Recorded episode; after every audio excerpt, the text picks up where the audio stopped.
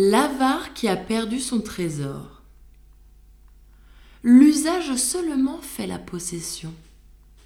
Je demande à ces gens de qui la passion est d'entasser toujours, mettre somme sur somme, quel avantage ils ont que n'est pas un autre homme.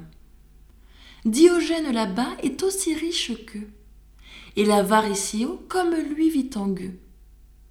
L'homme au trésor caché qu'Ésope nous propose servira d'exemple à la chose.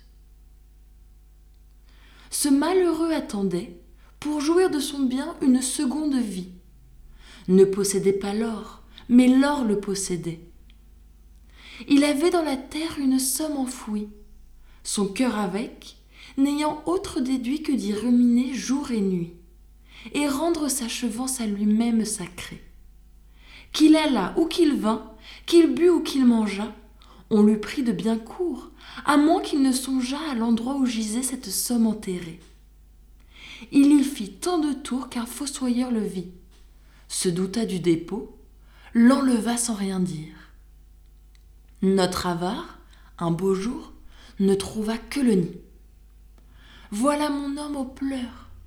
Il gémit, il soupire, il se tourmente, il se déchire. Un passant lui demande à quel sujet s'écrit. C'est mon trésor que l'on m'a pris. Votre trésor? Où pris? Tout joignant cette pierre. Et sommes-nous en temps de guerre pour la porter si loin? N'eussiez-vous pas mieux fait de le laisser chez vous en votre cabinet que de le changer de demeure? Vous auriez pu sans peine y puiser à toute heure. À toute heure?